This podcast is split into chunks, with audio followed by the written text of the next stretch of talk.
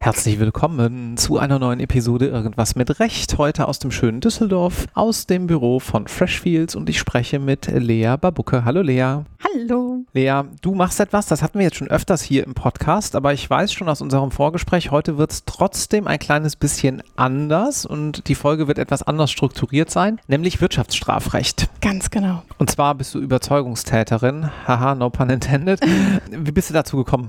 Also Strafrecht, sozusagen den Stempel Strafrecht habe ich schon immer drauf. Mhm. Ja, jetzt gibt es aber auch Leute, die erzählen, seitdem ich sechs bin und andere, nee. seitdem ich im fünften okay. Semester war. Ja, gut, also, so, so, ehrlich muss man sein, so früh war ich dann doch keine Strafrechtlerin. okay. Ich, ich, wo, wobei man sagen muss, guckt man sich die so Kindergarten, äh, was möchte ich mal werden, dann steht da Richterin. Da steht nicht Strafrichterin, Ach. aber da steht Richterin. Ach, okay. Hattest du da irgendwie familiäre Vorprägung? Keine Richter in der Familie. Nee. Okay. Mhm. Aber ich wollte das letzte Wort haben. Entscheiden. Okay. Ähm, und Strafrecht kam dann während des Studiums, aber da dann relativ schnell. Hattest du dann nicht ein Motivationsproblem, wenn du nur eine Strafrechtsklausur am Ende hast und so ein ganz viel ja. anderes, was dich nur so halb interessiert? In der Tat, also Motivationsproblem nicht, weil öffentliches Recht ist ja in vielen Teilen, so, man, hat man die Schnittstellen, mhm. also gerade so Grundrechte und so weiter, da, da kommt man dann öfter mal hin, mhm. wenn man dann in die Schiene Polizeirecht guckt auch. Aber ist schon so, dass das Strafrecht macht ja halt den kleinsten Anteil aus. Wir haben dann aber, ich habe in Hamburg studiert auch so Veranstaltungen wie Kriminologie viel dabei gehabt als Grundlagenveranstaltung, Rechtspsychologie mit den Schnittstellen. Da äh, findet man schon in den Weg immer wieder ins Strafrecht, wenn man denn möchte. Hast du es dir so ein bisschen so gebaut, wie es halt ja, ging? Ja, genau. Ja, okay. Referendariat dann wo? Unter anderem hier bei Freshfields in der Wirtschaftsstrafrechtlichen. In Düsseldorf? Genau. Ah, okay. Bist dann danach rübergegangen? Genau. Okay. Selbe Geschichte mittlerweile fast aller Orten. Das scheint gerade bei Wirtschaftsstrafrechtlern sehr häufig der Fall zu sein. Ja, man, man leckt Blut und dann bleibt man. Ja. Wobei neulich neulich jemand sagte, ja, Wirtschaftsstrafrecht bedeutet eigentlich alles außer Blut und Sperma. Ja, das ist richtig. Also, wobei, aber da kommen wir vielleicht später noch zu, wir machen ja auch MeToo-Investigations. Mhm. Das heißt, da sind wir dann manchmal zumindest in die Richtung, sage ich jetzt mal. Aber Blut ist da zum Glück sehr wenig dabei. Warum denn Strafrecht jetzt mal ein bisschen ernsthafter? Also die Faszination gerade im Wirtschaftsstrafrecht für irgendwie große Brutalität und den Axtmörder von Stuttgart, den wir auch schon im Podcast thematisiert haben, das wird es nicht gewesen sein. Nein, nein. Es ist so ein bisschen die Schnittstelle. Ich finde, bei, gerade bei Strafrecht ist viel Psychologie dabei. Und auch gerade bei Wirtschaftsstrafrecht ist viel Psychologie dabei, so dieses klassische White Collar und dann wie, wie, wie, wie gehen die vor, was sind so Gedanken, die man macht, was ist so eine strategische Überlegung, wo geht dann manchmal was schief, wo fällt das Kind in den Brunnen, wie kann man es da wieder rausholen. Das heißt, das war, glaube ich, einer der, der entscheidenden Faktoren. Und dann muss man ganz klar sagen, das sind einfach die, das sind die spannenden Fälle, das sind die großen Fälle, das ist das, was so die Gesellschaft bewegt. Das ist das, was man sieht, wenn man die Zeitung aufmacht und wo man dann sich fragt, okay, wie, wie ist es denn dazu gekommen? Wir reden jetzt hier nicht über Wirecard oder sowas, ja, weil wenn man jetzt gerade sinnbildlich die Zeitung aufschlägt vom inneren Auge und ich denke irgendwie, wie ist es denn dazu gekommen und irgendwie an Wirtschaftsstrafrecht, dann denke ich zwangsläufig an diesen an Fall, Wirecard. an Wirecard. Okay. Ähm, wir nehmen mal was anderes, was Konkreteres. Du erzählst gleich auch ein paar Fälle. Ich erfinde jetzt aber erstmal irgendwas, weil ich noch auf was anderes hinaus möchte. Also wir sagen mal, weiß ich nicht, da ist irgendjemand, der hat einfach äh, was veruntreut im Unternehmen, der hat irgendwie Kohle beiseite geschafft auf ein eigenes Konto, ganz plump, ist aufgeflogen. Was mich interessiert interessieren würde, ist, was ist aus deiner Sicht der Grund, warum Menschen sowas tun oder die Gründe? Natürlich wird es nicht monokausal sein. Sehr unterschiedlich. Manchmal ist das, so ein, ist das so ein Selbstläufer. Man schlittert in was rein und trifft einmal eine falsche Entscheidung und dann ist es eine Kettenreaktion. Manchmal ist es Unaufmerksamkeit und dann auch das Verdecken wollen von eigener Unaufmerksamkeit. Mhm. Manchmal ist es Unwissenheit. Also ja, wirklich. Also es ist schon so, dass man manchmal merkt, okay, da, da wird einmal eine Entscheidung getroffen, weil man nicht weiß, was man macht in dem Moment. Und dann ist es meistens der Cover-up. Der Cover-up, der es dann wirklich problematisch macht und der dann so eine, so eine Kette in Gang setzt. Und natürlich, und das, das gehört zu weit dazu, es ist auch auch Gier und, und Geltungsdrang und strahlen möchten an der einen oder anderen Stelle. Strahlen dieses Cover-up ist dann eigentlich, um es nochmal in anderen Worten zu sagen, auch so ein bisschen die Schadensvertiefung. Ne? Dadurch wird es dann erst so richtig schlimm. Dadurch wird es erst so richtig schlimm und dadurch begibt man sich in, in neue Problemfelder rein, die dann dafür sorgen, dass man Lösungsstrategien oder vermeintliche Lösungsstrategien entwickelt, die dann eigentlich zur nächsten Straftat führen und die dann zur nächsten Straftat und dann weiß man nachher nicht mehr, wie man rauskommt. Mhm. Wie kommen solche Fälle zu euch? Wer wendet sich an euch, um zu sagen, hey, pass mal auf, ich glaube hier bei uns im Unternehmen ist irgendwie, läuft was schief? Es ist unterschiedlich. Also erstens, also gerade beim, beim Strafrecht ist es oftmals so, dass wir Mandantinnen und Mandanten haben, die eigentlich wegen anderer Fragestellungen sich an Freshfields wenden, arbeitsrechtliche Fragestellungen oder gesellschaftsrechtliche Fragestellungen und merken dann, dass vielleicht im Unternehmen an der einen oder anderen Stelle irgendwas nicht so optimal läuft und wenden sich dann vertrauensvoll an Anwälte bei Freshfields und sagen dann, Moment, ihr habt doch da auch irgendwie Strafrechtler ja. bei euch. Ja. Und dann ist das sozusagen in-house. Aber muss man auch sagen, so unsere Partner sind sehr bekannt auch in, in der Szene. Also jetzt eine Simone Kämpfer, die kennt man doch durchaus. Sie hat auch lange in einer Boutique gearbeitet. Genauso wie Daniel Travers, der auch lange in einer Boutique gearbeitet hat. Und Norbert Nolte, die einfach äh, Erfahrungen haben, endlos Erfahrungen im Bereich Investigations. Und wenn man dann merkt, okay, wir brauchen hier jemanden, der das von Grund auf auch mit gewisser Manpower aufklärt, dann ist das relativ natürlich, dann zu so einer großen Kanzlei wie unsere zu kommen. Ich stelle mal eine naive Frage wenn ich jetzt von Internal Investigations gar keine Ahnung habe und sage, hä, da ist eine Straftat, warum gehe ich denn dann nicht zur Polizei? ja, also erstmal, da ist eine Straftat, ist schon etwas, was die meisten Unternehmen gar nicht so sagen können oder, oder Führungspersonen innerhalb eines Unternehmens. Die wissen dann irgendwie am Ende des Tages, da ist irgendwas komisch. Mhm. Ist das jetzt eine Straftat? Ist da überhaupt irgendwas passiert oder ist das gerade ganz natürlich und einfach eine komische Entwicklung, die es in jedem Unternehmen auch mal geben kann. Das heißt, das allererste, was sie machen müssen, ist überhaupt erstmal feststellen, was, was ist das da? Und dann kann es sein, dass man feststellt im Rahmen der Aufklärung, also man geht dann zu Mitarbeiterinnen und Mitarbeitern und fragt mal, okay, wie ist denn dieser Prozess hier zu verstehen? Was hat es denn mit dieser Unterlage auf sich? Wie kommt denn dieser Wert hier zustande? Dass man dabei dann merkt, ah, das ist gar kein Strafrecht, das ist hier irgendwie ein arbeitsrechtliches Problem, das ist ein steuerrechtliches Problem oder so. Mhm. Also da sind wir gar nicht in dieser Ebene.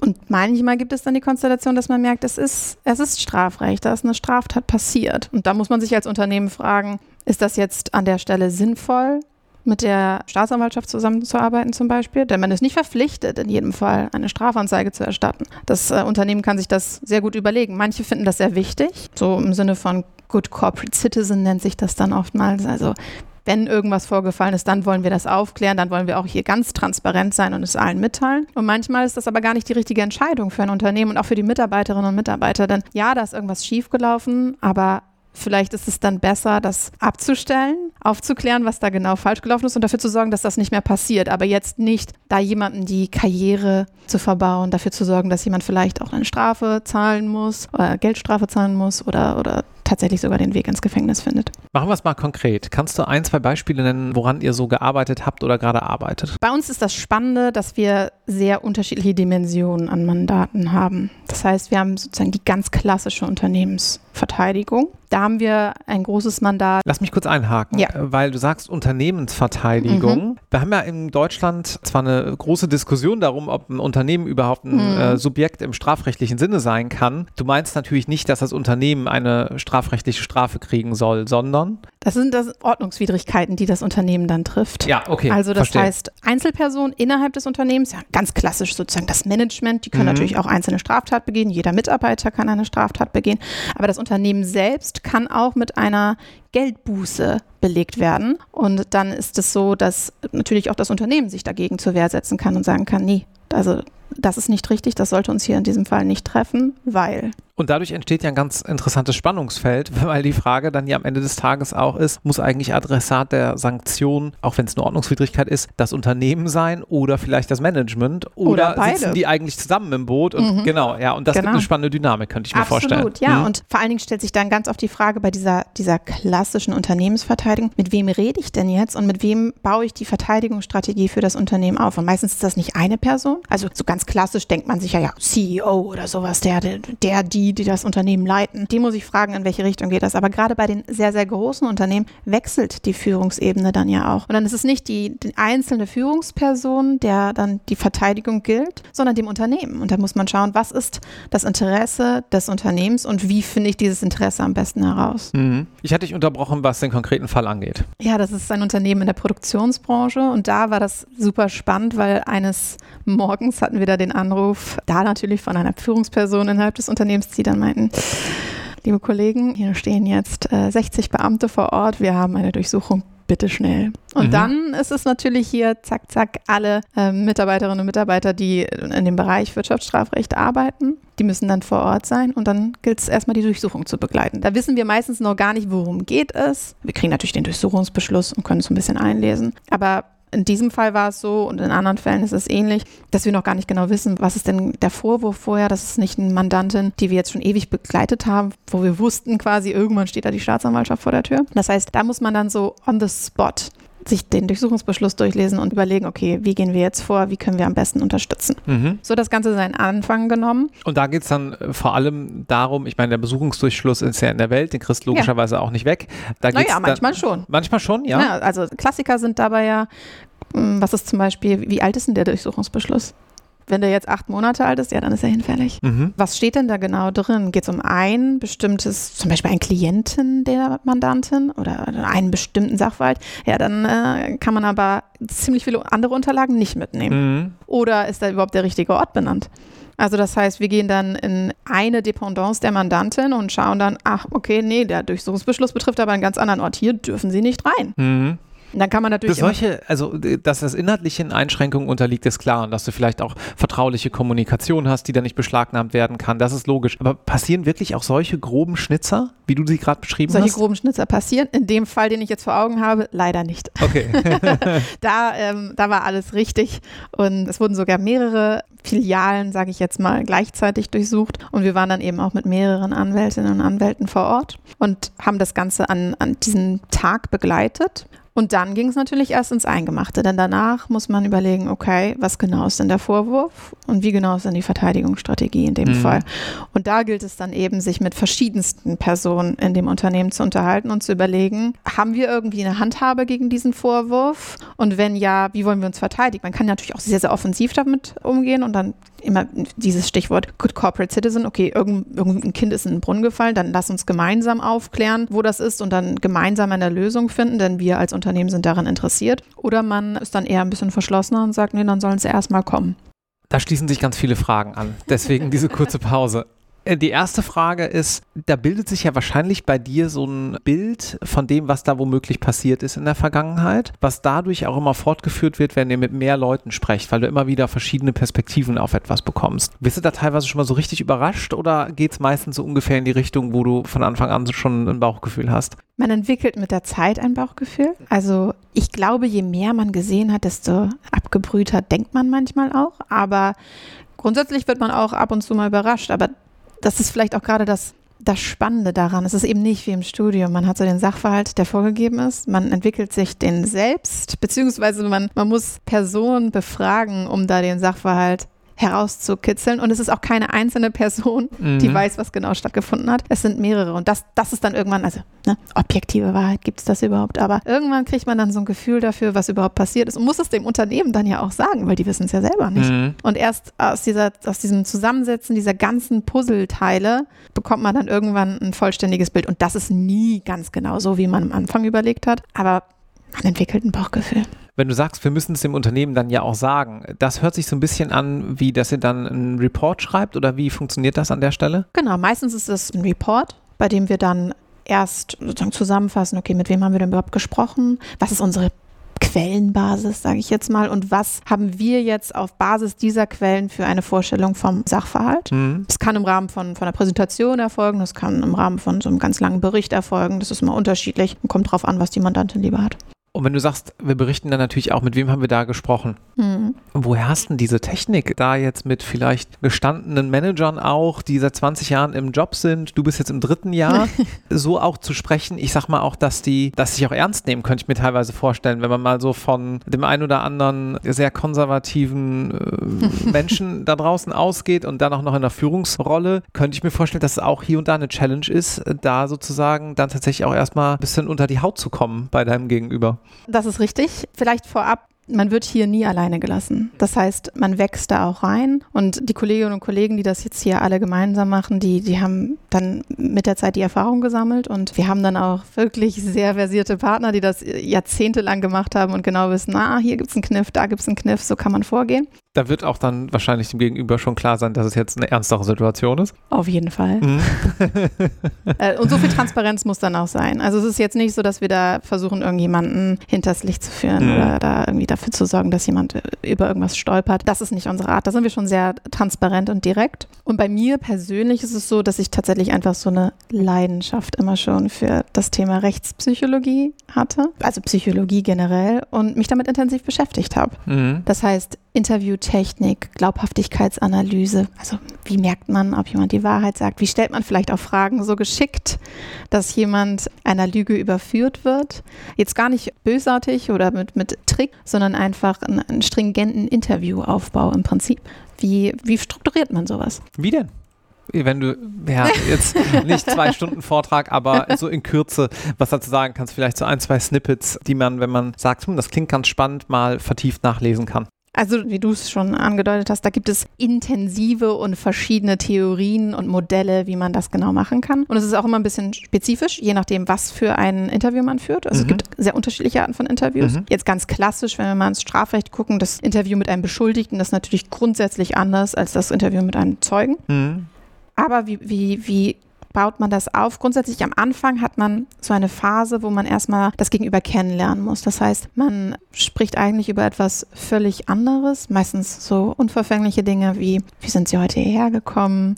Vielleicht auch schon noch ein bisschen der berufliche Werdegang, geht schon ein bisschen dann in die Richtung, die dann relevant wird nachher, ist aber noch allgemeine Information. Baseline sozusagen. Im Prinzip, genau. Und kriegt dann ein Gefühl dafür, wie reagiert jemand auf Antworten? Was ist das Aufregungslevel? Wie sind vielleicht auch Antworten strukturiert? Wie viel Zeit braucht jemand, bevor man die nächste Frage stellt? Das heißt, ganz viel ist da auch in dem Moment des Interviews selbst zu entscheiden. Und dann ist es natürlich aber auch ein Aufbau des Interviews, der vorher erfolgt, wo man dann überlegt, okay, wann mache ich zum Beispiel einen Vorhalt? Also das heißt, wenn wir jetzt im Rahmen einer internen Untersuchung, also in einem Unternehmen, eine Unterlage gefunden hat, so ein, wir nennen das dann Smoking Gun, wo dann im Prinzip drin steht, oh je, hätte ich das Geld mal nicht eingesteckt oder sowas in ja. der Richtung.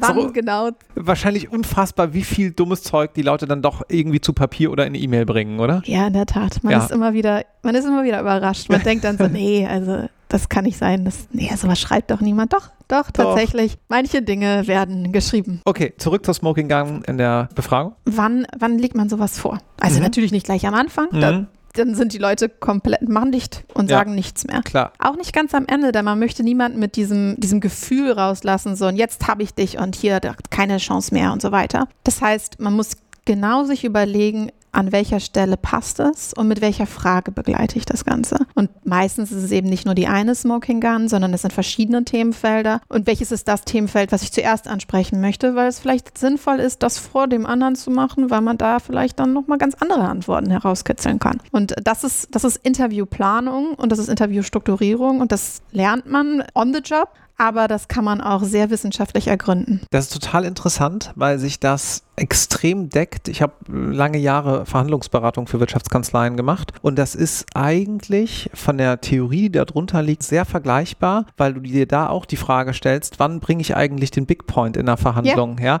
Ganz am Anfang zerstört es das Verhältnis, du musst erst ein bisschen was aufbauen, ganz am Ende funktioniert es nicht mehr, weil, ja. So will also, man auch niemanden entlassen. Genau, und, so, ja. und, irgendwie dann hast du auch die Gefahr, dass es nochmal irgendwie von vorne anfängt, mhm. wenn du jetzt das Timing nicht so kontrollieren kannst ja. zum Beispiel. Genau das Gleiche, dass du auch sagst, ja, wir haben vielleicht erst einen kleineren Punkt, wo man ein bisschen auch mal schaut, wo man gerade steht. Dann bringen wir den Big Point, weil wir wissen, äh, da fahren wir dann eh in eine Sackgasse. Mhm. Dann haben wir aber noch drei, vier andere genau Themen das. dahinter. Ja. ja. Total interessant, dass diese Wirkmechanismen da so die, die gleichen sind. Ja, und, und dann kommt es aber eben ganz, ganz stark auch auf das Gegenüber an und die Art des Interviews. Also ist das jemand, von dem wir mehr Informationen haben möchten? Das heißt, muss ich da jemanden dazu bekommen, dass er redet? Oder ist das im Prinzip ein Interview, in dem ich konfrontieren möchte mhm. mit Erkenntnissen, die ich schon habe? Und je nachdem äh, ist das natürlich eine ganz andere Form der Befragung und ganz andere Beziehung, die man da aufbauen muss. Gut, dann haben wir so ein kleines bisschen besprochen, wo sozusagen auch die persönlichen Fähigkeiten daherkommen. Gehen wir noch mal ein bisschen in ein, zwei Fälle rein. Ja. Ähm, das Produktionsunternehmen haben wir jetzt sozusagen angeteasert. du hast mir noch von jemandem erzählt im Vorgespräch, ich weiß nicht, ob das dort war oder woanders, dass es wirklich auch den Fall schon mal gibt, dass jemand einfach auf Firmenkosten private Sachen abrechnet? Absolut, ja. Das ist dann so ein klassisches Feld einer Investigation. Also das heißt, wir werden im Prinzip von der Mandantin angerufen und da gibt es irgendwie eine Unstimmigkeit oder Fragen, die man sich stellt im Unternehmen. Und das heißt dann, Freshfields könnt ihr hier mal reinkommen und aufklären, was da überhaupt sich zugetragen hat, weil hier sind irgendwie Vorwürfe im Raum, meistens oder häufig gegenüber einer Führungskraft. Ja, weil die natürlich auch ziemlich viel, ich sag mal, wenn du viel unterwegs bist, Reisekosten hast, Kosten Genau. hier, Kosten da. Mhm, okay. Genau, und dann in dem Fall, äh, den wir eben auch so ein bisschen besprochen haben, war es so, dass das Unternehmen, auch da im Bereich Produktion, da gab es Vorwürfe, da gab es auch schon so ein bisschen Gerüchte gegenüber einer Führungskraft.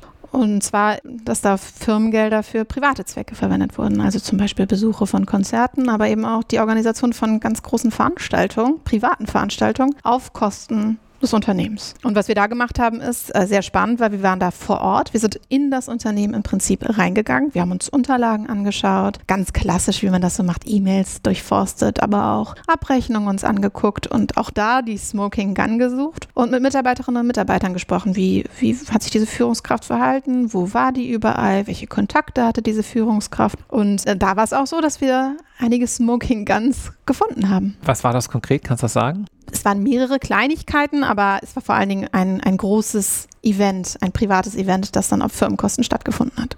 Und das ist äh, sportlich. Ich vermute dann ja auch nicht für 300 Euro. Nein, eher nicht in der Größenordnung. Ja. Eher etwas, weswegen man zu Verschäls geht. Ja. okay.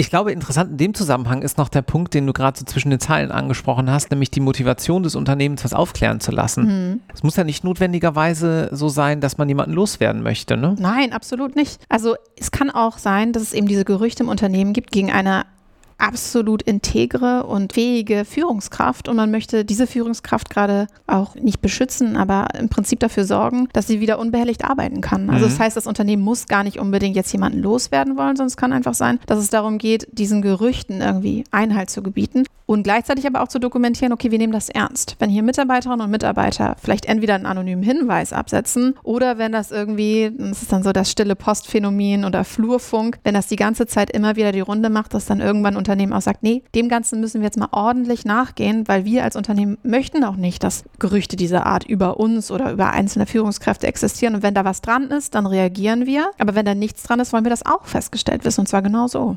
Jetzt haben wir viel gesprochen über Geld Wirtschaftsstrafrecht halt. Wirtschaftsstrafrecht halt. Jetzt würde ich gerne noch über eine nicht ganz so monetär getriebene Straftat sprechen und dann noch ein bisschen über Jura tatsächlich. Wir haben jetzt über, über, über fast alles außer Recht gesprochen, zumindest materiellem Recht, sondern viel natürlich über deinen Beruf und so ein bisschen Einblick gegeben, was du hier machst. Aber wir kommen gleich noch auf ein, so der Teaser für die Nerds jetzt, weißt du? Ja, mhm. Äh, wir kommen gleich noch auf ein juristisches Problem zum Ende zu sprechen. Vorher würde ich aber gerne wissen, MeToo-Fall hast du eben gesagt. Mhm. Was ist das?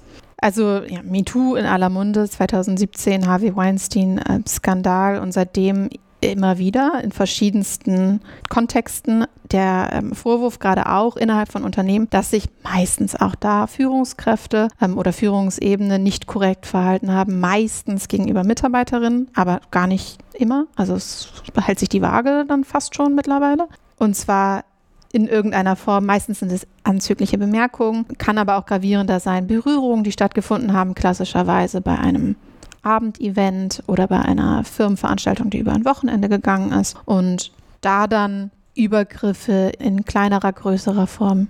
Würdest du sagen, dass man da mittlerweile gesellschaftlich an dem Punkt angekommen ist, wo es eine Null-Toleranz-Politik gibt? Ja. Also wir sind auf jeden Fall auf dem, also eine Nulltoleranzpolitik, das ist immer so ein, so, ein, so ein Absolutismus. Vielleicht war das erste Ja von mir da ein bisschen sportlich, aber wir sehen auf jeden Fall, dass die, die Unternehmen müssen sich positionieren und das tun sie. Und wir haben sehr viele MeToo-Investigations und wir sehen, dass Unternehmen da schneller reagieren, als sie es noch vor einigen Jahren gemacht haben. Zumindest sich das Thema mal anzuschauen, ob was dran ist. Genau, sich das Thema anzuschauen Mhm. und dann auch zu sagen, nee, das wollen wir richtig ordentlich aufgeklärt wissen. Genauso ordentlich, wie wir an anderer Stelle herangehen, wenn es um Geld geht sozusagen. Hier geht es um Mitarbeiterinnen und Mitarbeiter und hier geht es um schwerwiegende Vorwürfe. Und dass man das dann aufklärt und schaut, was da ist und dann auch adäquat reagiert. Das sind auch die Schutzpflichten, die da Mhm. ein Unternehmen gegenüber seinen Mitarbeitern hat. Ja, und das wird ernst genommen. Mhm. Interessant finde ich das, weil das bislang auch in unseren Folgen hier zum Thema Wirtschaftsstrafrecht noch so ein bisschen wenig beleuchtet wurde, dass das auch einfach ein zusätzliches Betätigungsfeld heutzutage ist. Naja, ich meine, man muss ganz klar sagen, bei so einem MeToo-Vorfall, jetzt